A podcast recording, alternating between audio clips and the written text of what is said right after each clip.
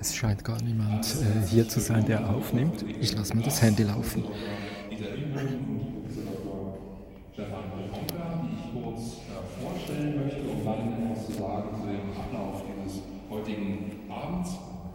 Friedrich Garas hat einen theologischen Hintergrund, ist Theologe und hat aber dann auf etwas anderes gesetzt, nämlich nicht mehr wissenschaftliche Theologie, sondern hat einen interessanten, ähm, äh, ein, eine interessante Entscheidung getroffen, nämlich in die Politik zu gehen, in die Bildungspolitik und ist äh, tätig im Staatssekretariat für Bildung, Forschung und Innovation in Bern. Sie hat 2005 bis 2012 evangelische Theologie, Philosophie und Politikwissenschaften in Neuendettelsbau, Tübingen, Hamburg und Buenos Aires studiert, was für eine Zusammenstellung. Hat dann äh, promoviert und nach äh, Zwischenstopps in Tübingen und im kalifornischen Claremont ähm, hat sie dann äh, in Zürich promoviert mit einer im doppelten Sinn ausgezeichneten religionsphilosophischen Arbeit 2015, bevor sie dann ähm, ihre jetzige Tätigkeit wenig später angetreten hat. Der zweite Punkt ist äh, Dieter Imboden. Er ist emeritierter Professor der Physik an der ETH Zürich und ehemaliger Präsident des Schweizerischen Nationalfonds. Seit 1988 war Dieter Imboden ordentlicher Professor für Umweltphysik am Departement für Umweltwissenschaften hier in Zürich 2012 meditiert. Und er hat äh, noch einen anderen Hintergrund, der ihn äh, interessant gemacht hat, äh, auch für diese Diskussion. Er hat zwei Jahre bis 2016 äh, die internationale Expertenkommission zur Evaluierung der Exzellenzinitiative in Deutschland äh, mitbetreut und auch geleitet. Diese Kommission hat, wie es häufig in Deutschland der Fall ist, auch Kommission, die, äh, äh, ähm, äh, die diese Kommission trägt also seinen Namen, die Kommission, die wichtig war für die neue Wissenschaftspolitik in Deutschland. Und der dritte, auch ein herzliches Willkommen an Professor Dr. Stefan Boronka, aus Berlin. Er ist Professor an der Universität der Künste äh, in Berlin, Kulturwissenschaftler, Kolumnist und Journalist. Er hat in Berlin eine Professur für Texttheorie, Textgestaltung am Institut für Theorie und Praxis der Kommunikation der Universität der Künste in Berlin. Zuvor war er in Hildesheim äh, tätig und hat auch Studiengänge wie kreatives Schreiben und Kulturjournalismus sowie literarisches Schreiben mitentwickelt und geleitet für seine Arbeit ist die Reflexion auf neue Schreib- und Denkbewegungen im digitalen Zeitalter zentral, aber auch die Reflexion auf die Bedingungen für literarische, ästhetische und journalistische Produktivität. Und vielen ist Stefan Bronka sicher auch bekannt als Kolumnist für die Wochenzeitung Die Zeit. So viel zur Vorstellung der drei äh, Diskutanten heute. Wir werden jetzt so vorgehen, dass ich äh, ganz kurz drei Thesen aufstelle, die miteinander nicht ganz kompatibel, also vereinbar sind. Diese drei Thesen hatte ich äh, meinen drei Mitstreitern ähm, gegeben im äh, Vorlauf äh, mit der Bitte um pointierte Statements. Das wird dann der zweite Punkt sein. Wir werden genau in der Reihenfolge, wie es steht, äh, ähm, vorgehen und werden dann auf jede Weise sicher pointiert äh, zu den Themen, die alle unter das Problem der Transdisziplinarität äh, Kreisen Stellung nehmen, dann werden wir diskutieren miteinander und dann werden wir gegebenenfalls, so auch äh, das Interesse besteht, die Diskussion eröffnen. Ganz kurz also zu den Thesen, dann höre ich auch auf. Die erste These lautet, Transdisziplinarität gibt es überhaupt nicht und steht lediglich für eine Illusion wissenschaftlicher Zusammenarbeit, die es laut Antragsprosa geben soll. In der Wirklichkeit der Fächer und der Universitäten aber keine wirklich tragende Rolle spielt die erste These. Ja? Sie sagt also, äh, dass Transdisziplinarität nichts mit dem wirklichen wissenschaftlichen Vorgehen der Disziplin zu tun hat, sondern praktisch eine äh, politische, politische Wolte, Illusion ist, die man auf jeden Fall in einem Antrag irgendwann mal unterbringen muss. Ich sage nicht, dass ich diese These vertrete, ja? ich will einfach nur ein bisschen provozieren. Zweitens, Transdisziplinarität ist die nötige Reaktion darauf, dass die Komplexität der wissenschaftlichen, aber auch gesellschaftlichen und politischen Probleme drastisch zugenommen hat und sich der nur disziplinären, verengten Perspektive entzieht.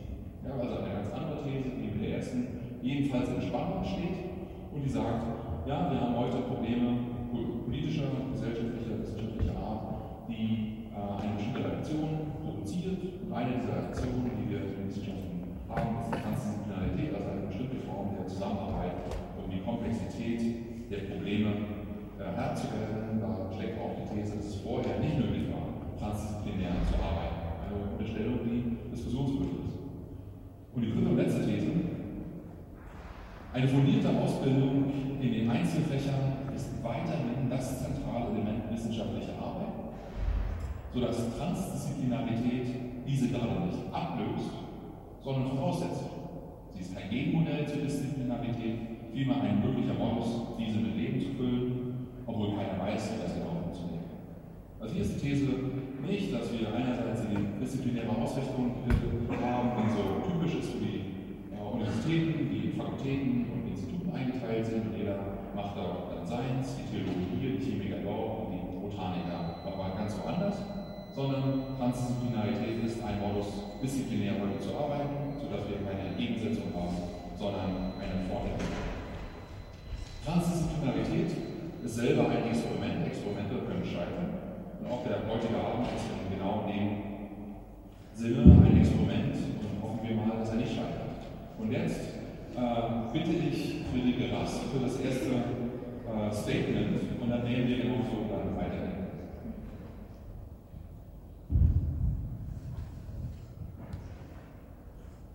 Ja, schönen Abend auch von mir. Mal das Mikro. Funktioniert es an? Ja? Schön. Äh, schönen Abend. Ähm, ich freue mich sehr, dass Sie gekommen sind, äh, gerade auch wenn das Wetter draußen so schön ist. Zeigt uns ja einiges an Begeisterung für dieses Thema. Ähm, und ich freue mich, mit Ihnen und euch heute darüber sprechen und nachdenken zu dürfen. Ähm, ich würde mit einer kurzen, vielleicht Richtigstellung anfangen. Es gibt in Bern kein Ministerium Forschung und Innovation. Es gibt ein Ministerium für Wirtschaft, Bildung und Forschung. In diesem Ministerium gibt es ein Staatssekretariat für Bildung, Forschung und Innovation. Ähm, und dass das Staatssekretariat für Bildung, Forschung und Innovation in einem Ministerium für Wirtschaft und Bildung angegliedert ist, zeigt schon einiges über die wissenschaftspolitische Rahmen, äh, in der wir uns über uns verständigen und in der Wissenschaftstheorie dann überhaupt betreiben können. Und ich glaube, damit sind wir vielleicht sogar schon direkt ähm, beim Thema. Wonach fragen wir, wenn wir nach Transdisziplinarität fragen? Wir fragen nach der angemessenen Weise, die Fragen unserer Welt zu erfassen und Antworten zu geben. Dabei sind zwei Ebenen für mich zu unterscheiden. Einmal wissenschaftstheoretisch. Wie organisieren wir unser Streben nach Klarheit der anderen Seite, welche pragmatischen Rahmenbedingungen schaffen wir dafür? Und insbesondere, welchen Beitrag leistet die Transdisziplinarität dazu, da das heute unser Thema ist?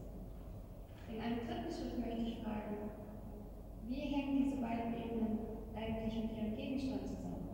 Also wie hängt die Wissenschaftstheorie und die Transdisziplinarität dann zusammen mit dem Gegenstand zusammen, über den wir uns Klarheit verschaffen wollen, der Wirklichkeit. Und da ich ganze zehn Minuten Zeit habe, werde ich das jetzt umfassend ausführen. Ähm, nein, ich werde ein paar Gedanken dazu formulieren und ähm, hoffe, dass wir da sinnvoll weiterkommen und ähm, gemeinsam denken können. Zur ersten Ebene, der Wissenschaftstheorie. Angefangen hat an den Universitäten alles scheinbar ganz einfach. Philosophie, Recht, Medizin, Theologie. Die klassischen Fakultäten einer mittelalterlichen Die Universalgelehrten sind Geschichte, wir spezifizieren und differenzieren, bis wir, Zitat, immer mehr über immer weniger und schließlich fast alles über fast nichts wissen. Wie es Jakob Tanner in seiner wunderbaren Abschlussvorlesung an der Zürich so pointiert und nur marginal polemisch zusammengefasst hat. Und damit hat er das Dilemma zweier miteinander im Konflikt stehender Dimensionen angesprochen. Organisatorische Fragmentierung ist notwendig, präzise Analysen vornehmen zu können. Doch worauf genau beziehen sich diese Analysen dann? Ich komme zur zweiten Ebene, der Beitrag der Transdisziplinarität. Die Transdisziplinarität, und das wird jetzt noch Mal die Transdisziplinarität ist der Versuch, zu dieser potenziell isolierten Spezialisierung der Disziplin ein Gegengewicht. Sie ist ein Begriff, an dem das Problem verhandelt wird, wie wir uns mit verschiedenen, sich teilweise gegenseitig ausschließenden Denksystemen, Wirklichkeits- und Wahrheitsverständnissen der einzelnen Disziplinen neu den komplexen Anforderungen der Gegenwart stellen und zu deren Bewältigung beitragen kann. Sie versucht eine Alternative dazu zu schaffen, uns in disziplinären Grabenkämpfen die Köpfe einzuschlagen oder im schlimmsten und sehr viel häufigeren Fall in glückseliger Unkenntnis anderer Denkbemühungen zum selben Thema vor uns hinzuforschen, zu verwalten, zu investieren und zu organisieren. Ein Schicksal, das ironischerweise auch den Begriff und die Kategorie der Transdisziplinarität selbst mit einschließt. Es ist ein Begriff, an dem man sich im Dialog Klarheit über die damit gestellte Aufgabe verschaffen kann und der darin eine wichtige Funktion als Indikator der Problemstellung, eine immer komplexer werdenden, zu bewältigenden Möglichkeit erfüllt. Es ist zugleich ein Begriff, bei dem seine abschließende, einheitliche Definition tatsächlich in schlicht überhaupt gar keiner Weise zu einer Lösung des Problems beitragen wird. Sobald Transdisziplinarität ihre eigene Disziplin wird, zementiert sie nur das von ihr benannte Problem. Solange sie ein performative, in Bewegung befindlicher und zur Selbstreflexion veranlassender Begriff bleibt, bietet sie und hat sie eine Chance, Zur Frage, wie diese beiden Ebenen jetzt zusammenhängen, der Wirklichkeit, die wir so verzweifelt versuchen zu erfassen. Die skizzierte Herausforderung einer komplexen Wirklichkeit, die bildet eine Herausforderung, die uns nicht nur in der Frage der gesellschaftlichen und organisatorischen Verordnung von Wissenschaft und ihren Disziplinen gestellt ist. Sie begegnet uns ganz alltäglich auf nahezu allen Ebenen unserer ganz individuellen Existenz in einer Welt, in der teilweise konkurrierende Orientierungssysteme unendlich vielfältig verfügbar sind. In Abwesenheit eines universalen Deutungshorizonts scheint damit nicht nur Güter, sondern auch Werte in einer unendlichen Äquivalenz ökonomischer Marktlogik fortwährend austauschbar sowie damit konsequent rechtfertigungsbedürftig. Wie definiere ich mich? Woran orientiere ich mich? Welchen Kategorien rechne ich mich zu oder werde ich zugerechnet? Welche Rechte und Pflichten habe ich daraus für mich und in meinem Anspruch an meine Kinder? Der Autor Alex Capus, den ich neulich entdeckt habe, beschreibt Konflikt ganz wunderbar in einem Text über eine Frau, die er sehr geliebt haben muss. Ich zitiere das mal. Natürlich hast du immer recht gehabt. Die Wahrheit war auf deiner Seite. Aber deine Wahrheiten verwirrten mich. Ich erkältete mich an ihnen. Das ist mir als Lebendige gegeben. Du wolltest die Wahrheit wissen, die nackte Wahrheit Fakten aber mochte ich dir keine erzählen, weil sie überhaupt nicht wahr sind. Und wenn ich dir dann von Glaube und Liebe und Hoffnung redete, hast du wütend geschnappt und mich einen Heuchler und scheinheiligen Katholiken geschickt. Fakten sind nicht neutral. Sie stehen jederzeit auf dem Boden eines bestimmten Wirklichkeitsverständnisses. Wir stehen somit in einem konsequenten Aushandlungsprozess verständigen möchten. Was meinen wir, wenn wir Wörter verwenden wie wissenschaftlich, gesellschaftlich, Demokratie, Kunst, aber eben auch Liebe, Treue, Rechtlichkeit? Wie wir unsere Wirklichkeit verstehen, hängt von unserer Perspektive auf sie ab und von dem Möglichkeitshorizont, den wir damit verbinden. Konkret gesagt, bin ich ein 20-jähriger eritreischer Flüchtling ohne Papiere, habe ich eine ganz andere Wahrnehmung von, sagen wir, dem Niveau, dem Uetliberg und dem staatlichen Ausbildungssystem der Schweiz, als ein Aargauer Student der Umwelt- und Naturwissenschaften an der ETH Zürich im dritten Semester, der am Wochenende oft heimkommt. Es ist meines Erachtens unsere Aufgabe, ein möglichst komplexes Bild dieser Wirklichkeit zuzulassen und uns diesem auch auszusetzen, um es dann wieder angemessen ein ständiger, teilweise sehr mühsamer Prozess, in dem wir notwendig auf den anderen und seine Unterbrechung unseres hübschen, konsistenten Weltbilds angewiesen sind. Das gilt auf allen Ebenen, sei es im Kontext des wissenschaftlichen Studiums, den komplexen gesellschaftlichen und politischen Herausforderungen, sowie auch in den ganz schlichten, schönen oder auch schwierigen Alltäglichkeiten unseres Lebens. Transdisziplinarität ist ein Phänomen ein Versuch, diesen Zusammenhang auf den Begriff zu bringen. Ich respektiere das sehr, da die begriffliche Verdichtung uns zwingt, uns mit Grenzen und definitorischen Inhalten dessen, was wir da auf den Begriff zu bringen versuchen, auseinanderzusetzen. Gleichzeitig konfrontiert es uns auch mit unseren Grenzen. In dem Moment, in dem wir begrifflich zu definieren versuchen, schaffen wir zugleich den Gegenstand unserer Definition. Das kann eine immense Chance sein, genau die Abgrenzung schaffen, die einen analytischen Erfolg bringt. Es kann aber auch dazu führen, dass uns genau jener Teil des Gesamtzusammenhangs abhanden kommt, den wir als Schlüssel gebraucht hätten, weil wir ihn definitorisch ausnutzen. Ich komme zum Schluss. Die Chance der Transdisziplinarität ist es nun, dass sie diese Ambivalenz gegenwärtig auf selbstreflexive Weise in ihrem Begriff und im Streit um ihren Begriff selbst aufgenommen hat. Sie lehnt sich aus dem Fenster. Sie riskiert sich selbst. Sie fragt stets neu und stellt auch sich selbst konsequente Fragen. Wir kennen das von Menschen in Findungsphasen ihres Lebens. Auf eine Weise faszinierend und inspirierend, aber auf Dauer auch sehr anstrengend. Es braucht die Komplementarität der Disziplin, die vom stabilen Fundament ihrer Expertise ihren Beitrag leisten. Und es braucht insbesondere auch die Schutzräume des ganz ungebundenen Denkens im Alltag, an der Uni wie auch in der Arbeitswelt, wenn ich noch träumen darf, dass ich zunächst einmal frei entfalten können darf, ohne unmittelbar auf seinen Nutzen und seine potenzielle Problemlösungskompetenz hin eng geführt zu werden. Die gute Nachricht. Wir können an der Komplexität unserer Welt und Wirklichkeit scheitern. Und in diesem konsequenten Scheitern liegt unser konstantes Gelingen. Wir geben nicht auf, wir können das gar Sie sind heute hier bei wirklich schönem Wetter. Und das macht uns genau zu dem, was wir sind. Menschen in all ihrem liebenswürdigsten großen Wahn, Idealismus, ihrer nervenzerreißenden Kleinlichkeit und liebevolle Zugewandertheit und Streben zu uns und für uns als Gemeinschaft. Das wären mal so ein paar Themen und Anfang und äh, ich freue mich jetzt weiter.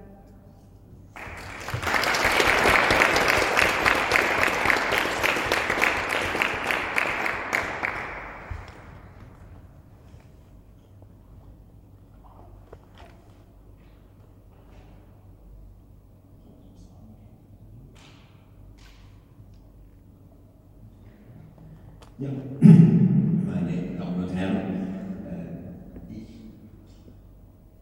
muss Ihnen vielleicht erzählen, woher ich komme. Ich bin wahrscheinlich, oder sicher hier von den Teilnehmern am Podium und bin sozusagen hineingewachsen als Forscher in eine Situation, wo es eine ganze Flut von neuen Begriffen gab, die sich gegenseitig überholt und übersteigert haben. Ich war einmal theoretischer Physiker, das ist ziemlich disziplinär, bin nach dem Doktorat an die Ehrwag nach Dübendorf gegangen, die eidgenössische Anstalt für Wasser und Wässerschutz, und habe dort als theoretischer Physiker das erste Mal sozusagen einen disziplinären Kulturschock erlebt. Was ich dort gemacht habe, hätte man damals wahrscheinlich als Multidisziplinarität äh, beschrieben, verschiedene Disziplinen, die sich an einem gemeinsamen Objekt, beispielsweise an einem See, beüben. Man schaut den See chemisch, physikalisch, äh, biologisch, äh, sedimentologisch an. Das war die Wirklichkeit, die ich kennengelernt habe, wie gesagt, die man eigentlich als, als Multidisziplinarität beschrieben hat. Es gab auch zusätzliche Elemente, äh, von einem etwas weitergehenden, äh, einer weitergehenden Überlappung, die hat man dann interdisziplinär genannt. Äh, man steht zwischen diesen, Disziplinen, versucht sich Elemente aus den verschiedenen Disziplinen anzueignen. Das ist in der Wissenschaft, insbesondere in den Naturwissenschaften, aber auch in den Geistes- und Sozialwissenschaften immer so gegangen. Es gibt eine Menge von heute als Disziplin eigentlich einmal interdisziplinär gefunden habe. Ich habe dann später äh, einen neuen Begriff lernen müssen, mich mit ihm auseinandersetzen müssen, das eben diese Transdisziplinarität, die mir bis heute in vielen nicht so klar ist, was eigentlich dazukommt. Und ich habe mich in der Vorbereitung zu diesem äh, Statement überlegt, wo stehe ich heute diesen drei Begriffen gegenüber. Während langer Zeit habe ich mich orientiert an einem Bild, äh, das viele, das wir eigentlich alle nachvollziehen können. Ein Orchester ist eine multidisziplinäre Veranstaltung. Wir haben lauter disziplinierte Spezialisten, die einen spielen Geige, die anderen Oboen und sie sind äh, in ihrer Disziplin stark und arbeiten zusammen zu. Interdisziplinarität in einem Orchester würde bedeuten, dass man sich beginnt, mit den Instrumenten der Nachbarin auseinanderzusetzen. Und das, auch das hat es in der Musikgeschichte immer wieder gegeben. Blechbläser und Holzbläser haben voneinander gelernt und dabei hat der Herr Sachs das Saxophon erfunden. Das ist sozusagen das Resultat einer interdisziplinären Zusammenarbeit. Nun im gleichen Schritt habe ich mir dann gesagt, Transdisziplinarität ist, wenn das in irgendeiner Form das Publikum oder die Gesellschaft einbezogen wird in das, was dieses Orchester multidisziplinär, interdisziplinär macht. Nun, damit das nicht zu trocken bleibt, äh, und ich bin ja bei der ersten äh, These, die sagt, transdisziplinär gibt es überhaupt nicht. Transdisziplinarität gibt es vielleicht tatsächlich in der Wissenschaft nicht, weil die Wissenschaft dazu bis jetzt nicht die nötigen die nötige Empfindsamkeit entwickelt hat. Darauf komme ich ganz zum Schluss zurück. Aber dass sie nötig ist für die Lösung von gewissen Problemen, das wäre dann meine Antwort zur Frage 2, die äh, heißt ja, Transdisziplinarität ist die nötige Reaktion darauf, dass die Komplexität der wissenschaftlichen, aber auch gesellschaftlichen politischen Probleme drastisch zugenommen hat. Das will ich Beispiel äh, erklären, damit ist auch klar, meine Antwort zur Frage 2 ist ein klares Ja. Ich war als junger Wissenschaftler eben von dieser Lehrung ausgehend, habe ich mich plötzlich wiedergefunden in der eidgenössischen Hydro-Kommission. Das war eine Kommission, die gebildet worden ist, als klar wurde, dass der Bau von Kernkraftwerken in der Schweiz nicht einfach wie das Betznau und Mühleberg, in Betznau und Mühleberg getan worden ist, und Flusswasserkühlen äh, betrieben werden können, sondern davon Kühltone brauchen muss, damit die Gewässer nicht zu stark erhitzt werden. Dort haben wir eine multidisziplinäre oder sogar interdisziplinäre Kommission gegründet, die sich mit den Auswirkungen der Kühltürme auf die Meteorologie, auf die lokale, äh, das lokale Wetter äh, auseinandergesetzt hat. Und wir, haben, wir waren sehr stolz, wir haben in kurzer Zeit ein fantastisches Modell gebaut und alle haben ihre disziplinären Kenntnisse eingebracht. Und als wir dann äh, den Vertretern des Parlaments äh, unser Resultat vorgeführt haben und gezeigt haben, wie lange das die Dampfschwaden, die Sie ja äh, beobachten können in oder Leibstadt oder sonst wo, äh, wie lange diese Dampfschwaden werden und wie es zusätzliche Beschattung gibt bei im Umkreis dieser Glühbirne, haben uns die Parlamentarier mehr und mehr leeren Augen angeschaut, bis am Schluss ein gesagt hat, aber wir wollen von Ihnen nicht das wissen. Können wir jetzt diese Glühbirne bauen? Ja oder nein? Und da wurde eigentlich klar, rückblickend, es hat die nötige Transdisziplinarität gefehlt. Nämlich das Wissen oder das Realisieren, dass zwar die Wissenschaft Technik Fakten aufreibt, aber dass dann ein Element dazu kommt, das eben insbesondere für die Naturwissenschaftler ein Element ist, von dem sie lieber die Finger oder die Hände fernhalten, nämlich ein normatives Element. Können wir 2% weniger Sonnenschein den Bewohnern, den Anwohnern im Umkreis der Kühlung zumuten oder können wir das nicht? Also mit anderen Worten, das man hat die Kühlung gebaut. Ich weiß nicht mehr, mit welchen gedanklichen Boxsprüchen das Parlament die zum Schluss bewilligt hat, aber so ist es gegangen. Es war eigentlich eine transdisziplinäre Frage. Damit komme ich äh, zu, weil ich schon gesagt habe, zur Frage 2. Äh, die Transdisziplinarität ganz sicher nötig für die äh, Lösung solcher Probleme, nur erkennt man das oft nicht rechtzeitig. Nun, äh, was sind eigentlich, so kommen wir zur Frage 3, eine fundierte Ausbildung in Einzelflächen ist weiterhin das zentrale Element wissenschaftlicher Arbeit. Was sind eigentlich Disziplinen und was ist eine disziplinäre Ausbildung im Gegensatz zu einer nicht?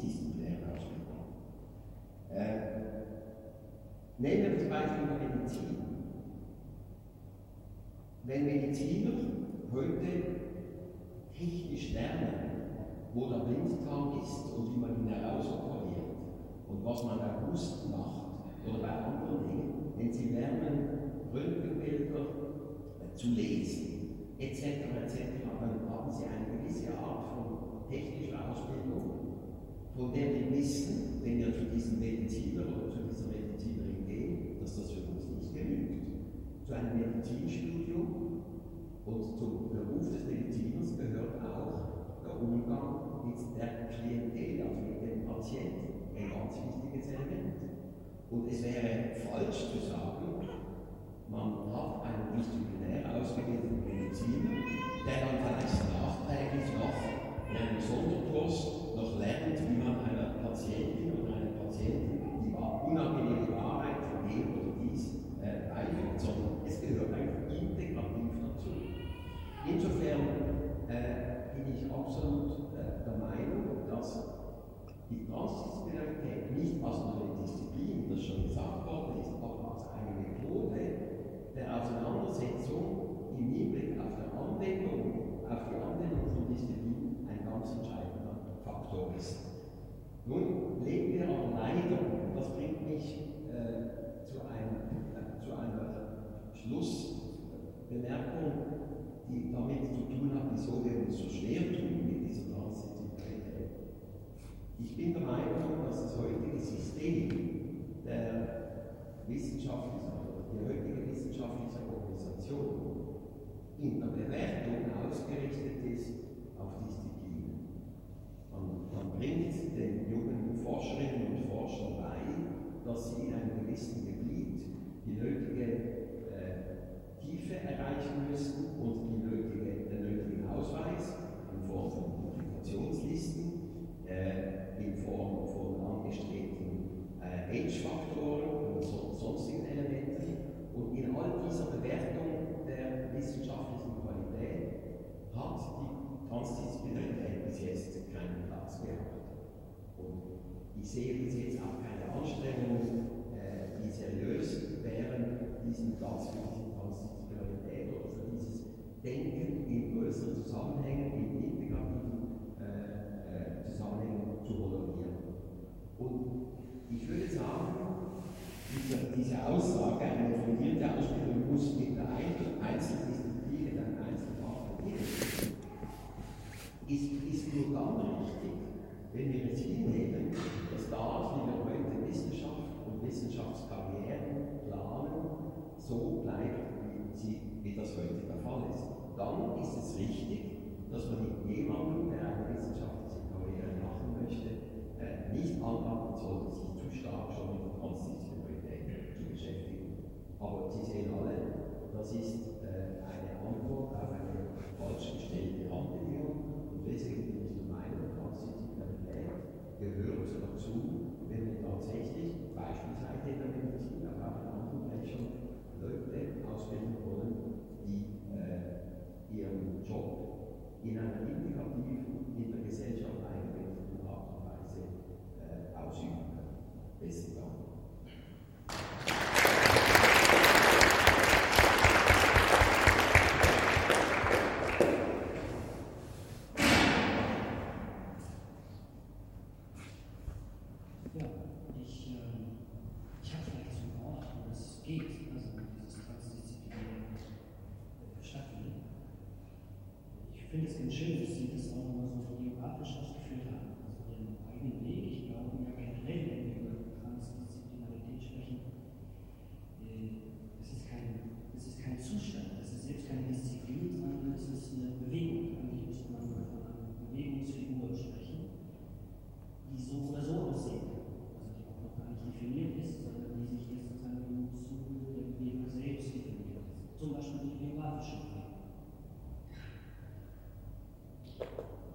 Ich rede mal von meiner eigenen, weil ich das in dem Zusammenhang jetzt, glaube ich, jetzt ähm, wichtig finde. Ich habe auf meiner, auf meiner Homepage der Universität steht, äh, das beginnt mit Stefan Ronker, war mal Germanist.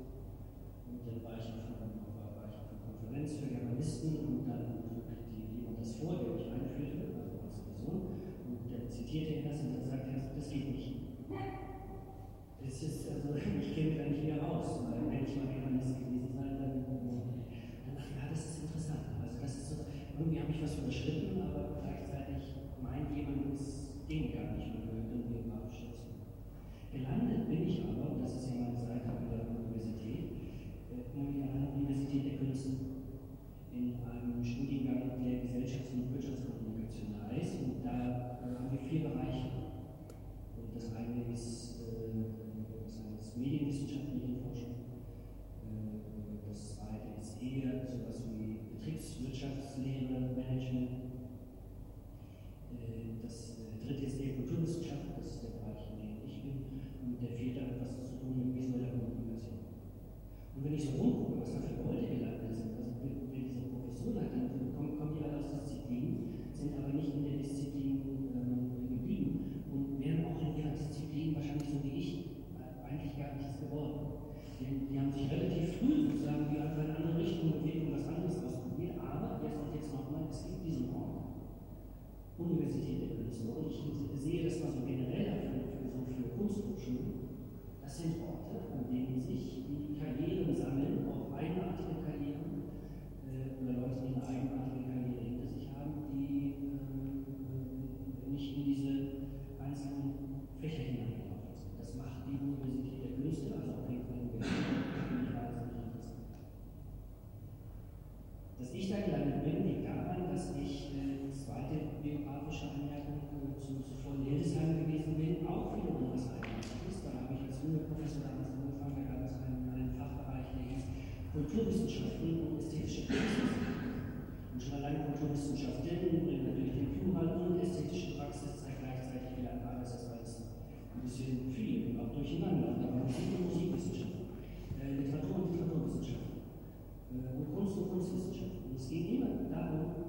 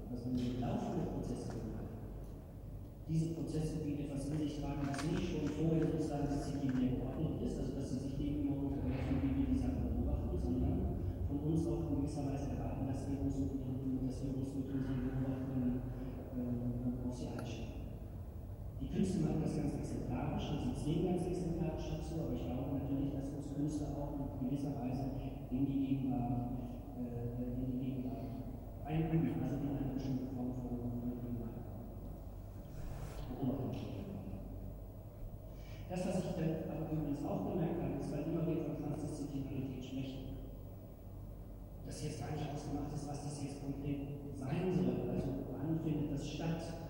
Also etwa auf dem Campus, wo wir waren, wo verschiedene Disziplinen da sind, verschiedene Fächer und man sich trifft, geht es jetzt um Kaffee trinken? Also ist, wenn man jetzt Kaffee trinkt mit den Kollegen, ist es dann schon transdisziplinär und man berät sich darüber?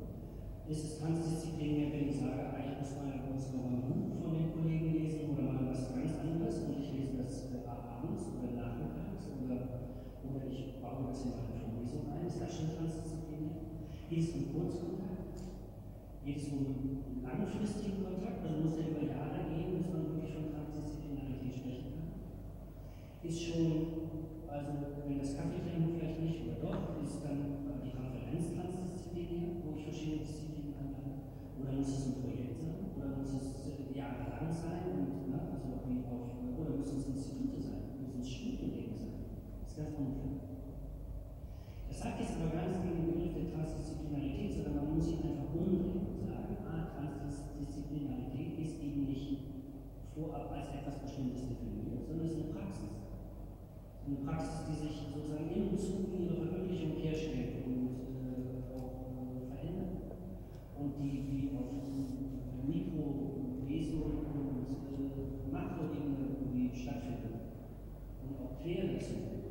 Und eigentlich müssten wir so in all dem, was wir selbst tun, sozusagen, wir gucken, also welches Profil von Stellen wir her, auch in unserem wissenschaftlichen Alltag. Und was wäre sinnvoll für die Gegenstände, mit denen wir umgehen. Also das wäre sozusagen dann meine zweite, meine zweite Idee, also dass Transdisziplinarität nicht nur sich eignet für eine bestimmte Art von, Prozessivität, also auch für Gegenwartsforschung, sondern auch dafür, dass, es, dass man es als Praxis verstehen muss, die jeder dann wie auch in der, auch in, auch in der Auseinandersetzung mit Kolleginnen und Kollegen oder mit Leuten, mit Freundinnen und Freunden, die realisieren muss und beobachten kann und reflektieren kann. Das wäre meine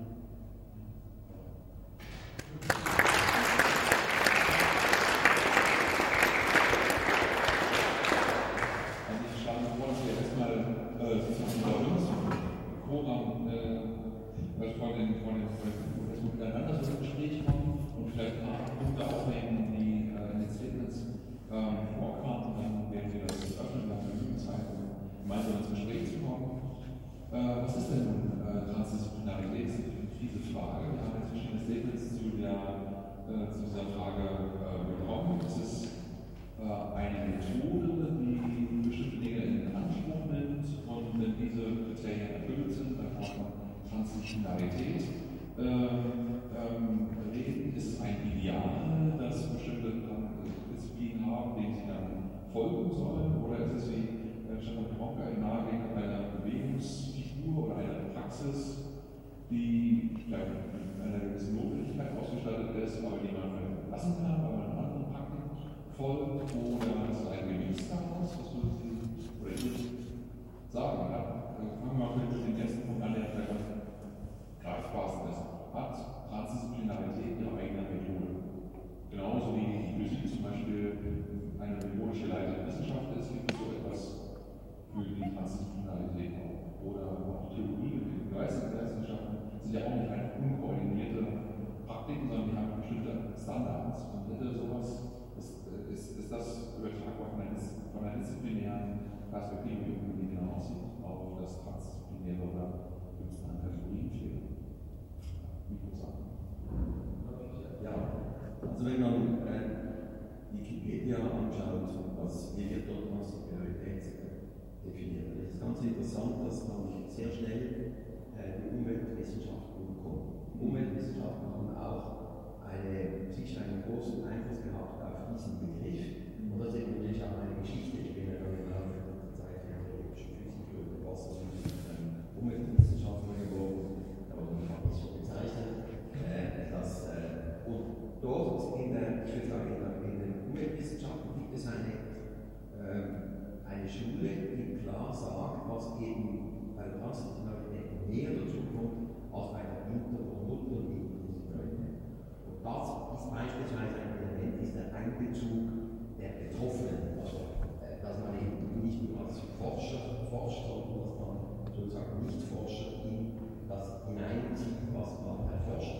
Und das ist eine Methode, die sich hier immer, entwickelt, die sozusagen eine große Rolle gespielt.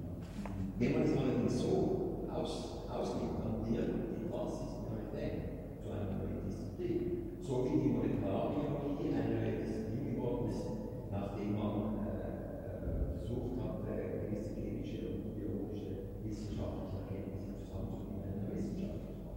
Und ich glaube, damit wird die Transnationalität in den leisen Erstaunungsprozess hineingegeben, den wir da eben bekämpfen müssen können. Und dann würde ich sagen, man wird es nur noch weitere Disziplinen geben.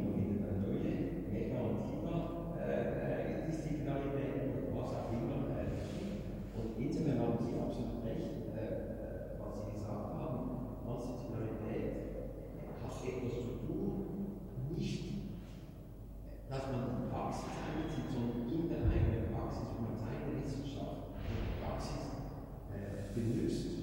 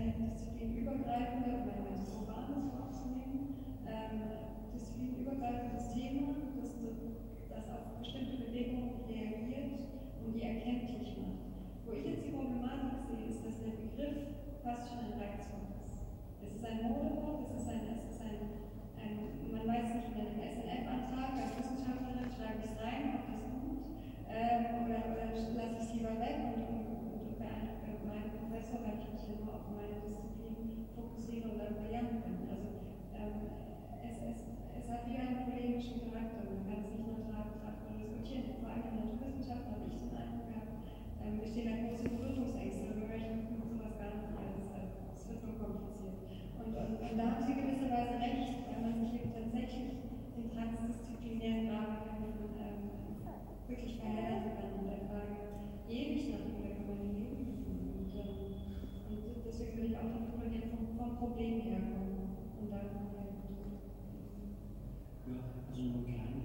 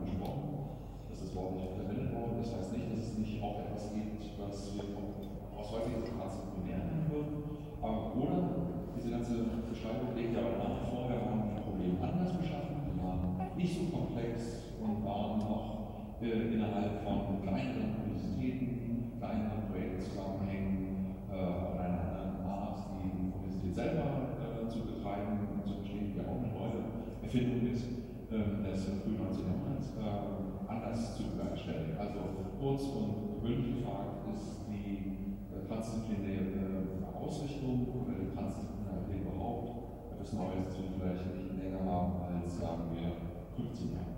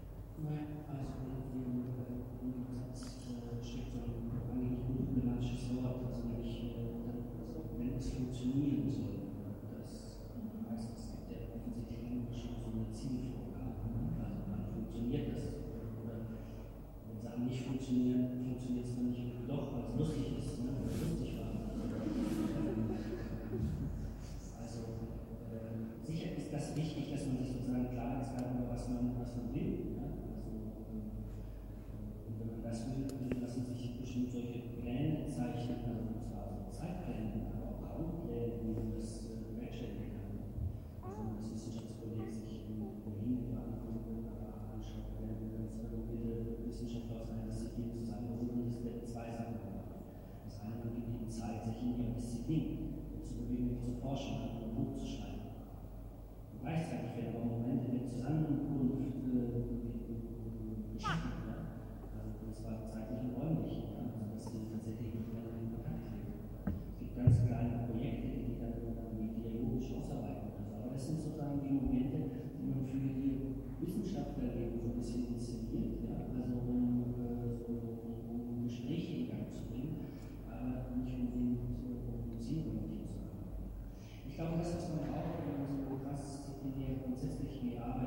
Schatten auf den Hintergrund sieht. Und es ist natürlich völlig klar, dass man braucht was wie Neugier. Man muss extrem offen sein dafür, dass es um andere Sachen geht. Man muss auch Angst haben.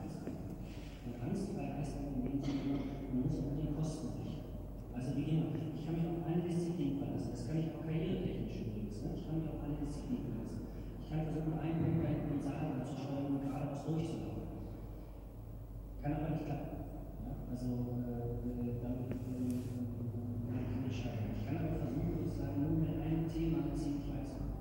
Ich kann aber karrieretechnisch auch versuchen, hier ein bisschen was zu machen und hier ein bisschen was zu machen und das irgendwie zusammenzubauen. Das geht auch. Ja? Man kann versuchen, mich auf weitere, auf weitere äh, Beine zu stellen.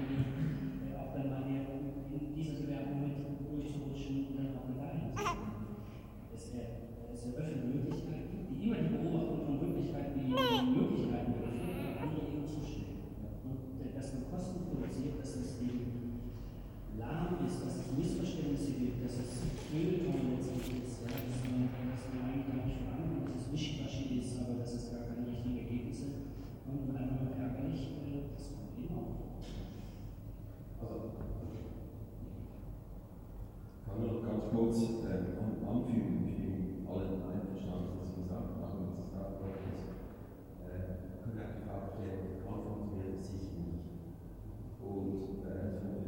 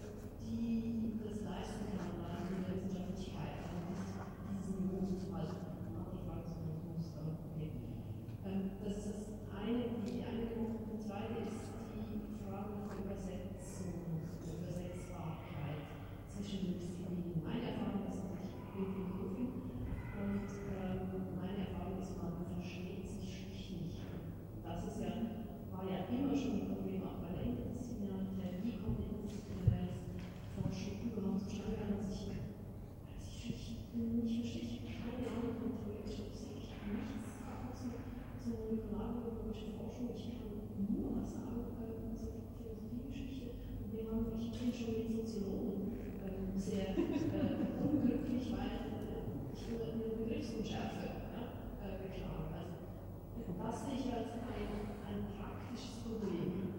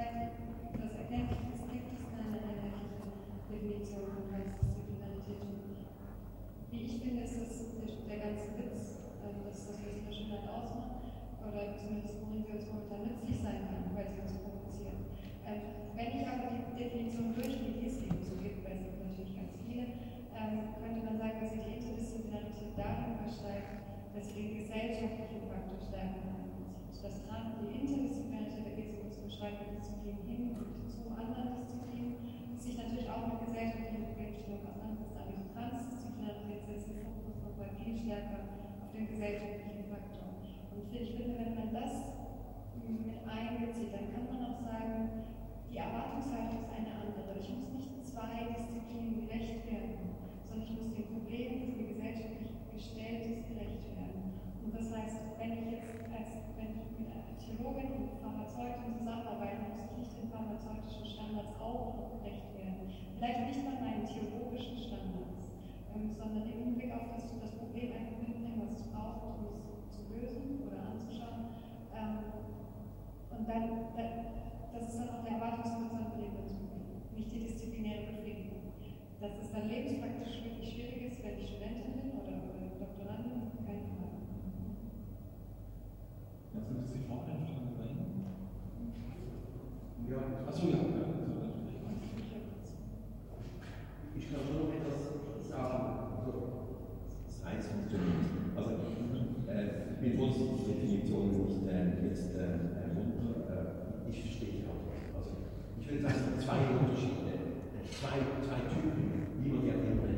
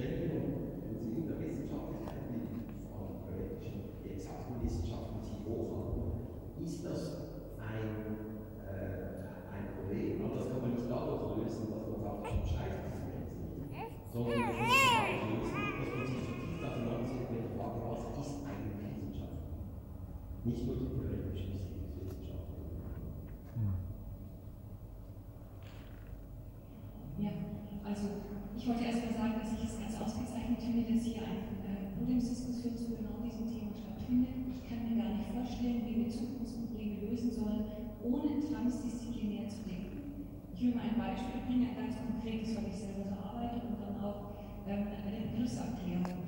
Interdisziplinarität entsteht, so wie ich Mittelstraß verstehe, im Kopf. Das heißt, die Einzelperson kann noch interdisziplinär denken. Ich kann zwei Wissenschaften studiert haben äh, und, oder vielleicht sogar früher mit dem Magisterstudium, was viel transdisziplinär eigentlich war, ähm, und kann dann lernen, äh, an, an Fachgrenzen zu denken und zwar in die Perspektiven von zwei Wissenschaften zu vereinen. Kunstpsychologie, Medienpädagogik, äh, äh, Erwachsenenbildung, das sind alles solche interdisziplinären Fächer. Etwas anderes ist, transdisziplinär zu arbeiten. Also wir entwickeln zum Beispiel Simulationen, digitale Simulationen. Arbeiten zusammen zum Beispiel Ärzte, Bildungswissenschaftler und Informatiker. Und weil es im Bereich des Militärs ist, arbeiten auch militärische Experten mit. Und die alle müssen jetzt zusammen etwas entwickeln. Und das ist nicht nur ein per also performativ im wahrsten Sinne des Wortes, Sie haben es gebracht. Das heißt in Wirklichkeit schaffen. Das heißt, wir schaffen Forschung und Entwicklung. Es ist nicht nur ein Diskurs, sondern es gibt ein Ergebnis am Ende. Und das ist gar nicht leicht. Am Ende müssen wir eine Simulation stehen haben. Wir haben auch noch Praktiker mit dabei. Und wir müssen es schaffen, von unseren eigenen Fachgebieten auszudenken. Und wir dürfen von denen nie weggehen und sie nie verwässern, weil sonst würde das, was wir reinbringen, nicht ausreichend sein.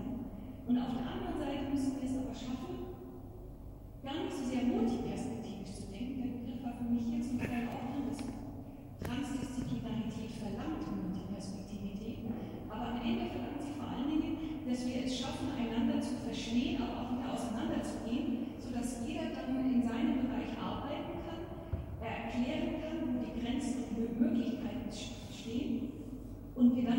Menschen weiterkommen.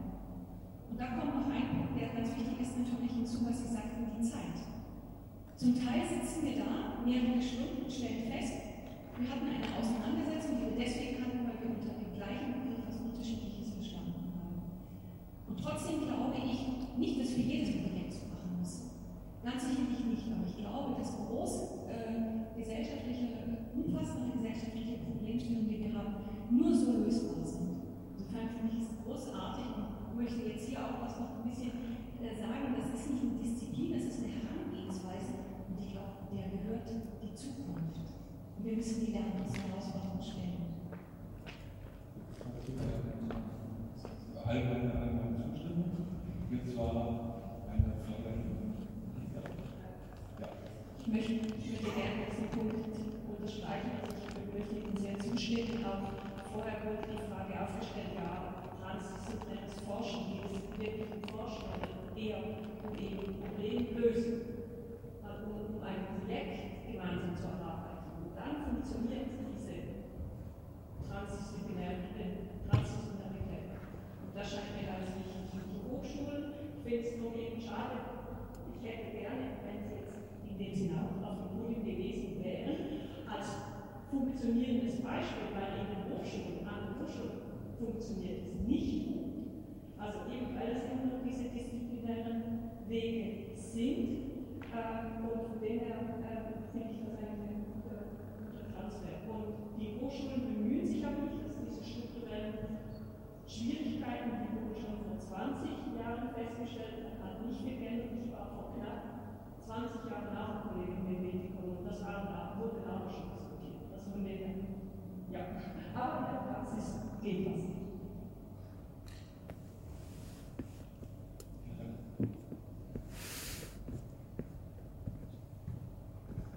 Vielen Dank.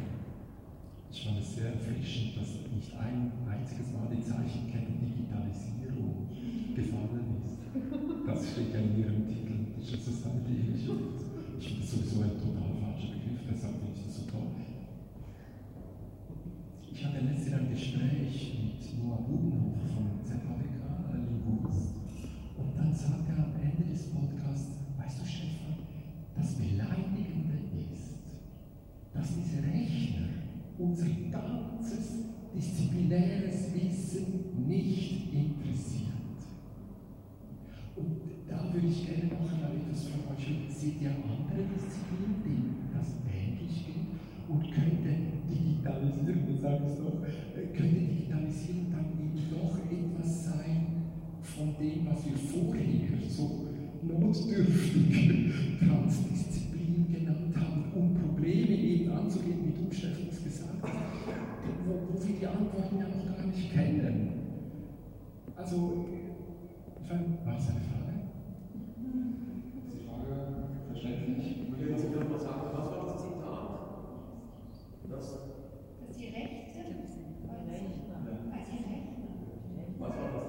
Das Zitat, das habe ich nicht verstanden. Das Zitat, das von Ihrem Kollegen, das Sie vorgebracht haben. Die Rechner interessieren sich nicht. Die Rechner, also die Linguisten, die, die füttern einfach noch Textkonvolute ein und dann rechnen die. Die, die, die wollen nicht hören, ja, das ist ein Verb oder das ist ein Nebensatz und alles ein Quatsch. Nee, die machen das ganz allein und, und, und geben dann recht überraschende, tolle Antworten. Also das finde ich ein, ein Also steht die Digitalisierung der transdisziplinären Forschung teilweise dagegen. Das entnehme ich jetzt ein bisschen dem Statement. Oder gibt es wieder, man kann das auch ausweiten, andere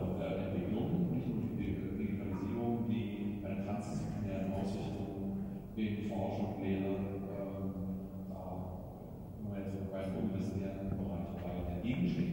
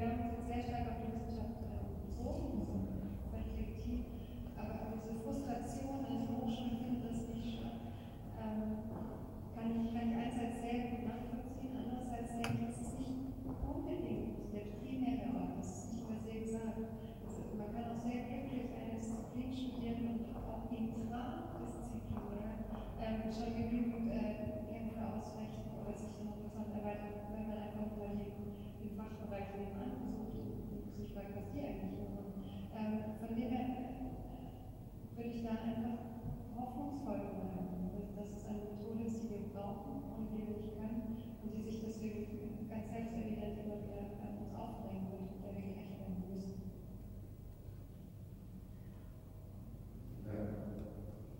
Ich glaube, ein Statement, das würde ich nicht unterschreiben, nämlich dass die Digitalisierung sozusagen die Voraussetzung ist für eine neue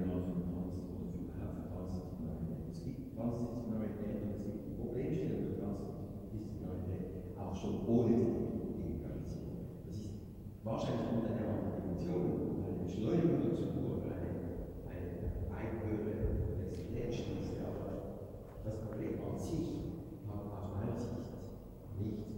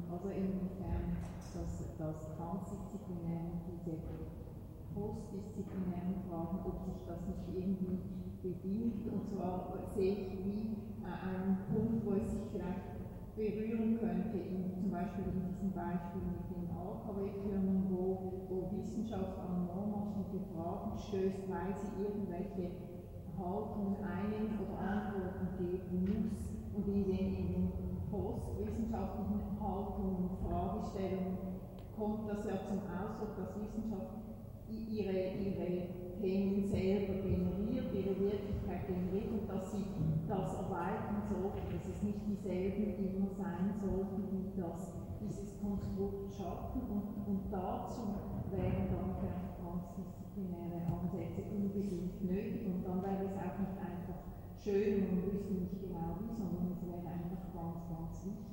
fand das Beispiel vom Arztstudium so spannend, weil es gab vor zwei Jahren an der Uni eine Ringvorlesung. Und Ringvorlesung finde ich ein ausgezeichnetes Tool, um solche Ansätze zu praktizieren über Schmerz. Und da waren viele Ärzte, auch Zahnärzte, die das genau ansprachen, dass sie nicht Empathie, die Empathie kann nicht, man, der Arzt spürt nicht den Schmerz des Patienten, er, er kann es nicht wissen und trotzdem muss er eigentlich darauf eine Antwort geben. Und das Arztbild hat sich so gewandelt, dass er nicht irgendeine Antwort geben kann, weil er nicht mehr der Meister ist, der alles weiß. Und das hat zu ganz, ganz spannenden Forschungen zu Empathie und Schmerz und Emotion geführt. Und, und das, sehe ich, das sehe ich ganz, ganz wichtige Zusammenhänge, weil es einfach so nicht mehr geht in diesem begrenzten Bereich, weil auch diese Meisterbilder nicht mehr funktionieren und weil mehr Leute einbezogen werden müssen, weil man sonst drei Viertel nicht versteht. Da, da, das wäre, also da, bei diesem Post hätte man vielleicht noch eine bleiben können. Ja, das ist eigentlich eine Grunddiskussion. Die nächste Postdisziplinarität. Ganz schön, weil das auch, das Fiction. Eigentlich müssen wir mal wieder müssen wir anfangen, äh, Disziplin, die es geben müssen. Ja, aber wir sollen finden. Ja, ist ja. Das ist wird einem jetzt auch klar, dass natürlich die Universitäten da schon sozusagen wie auf dieser Fantasie draufsetzen, dass sich da wenig bewegen kann, weil äh, ja, lässt sich, da lassen sich wenig die, die Wände verschieben. Ne? Also und äh, da, da, da rausgehen, weil sich jeder für eine Tragweite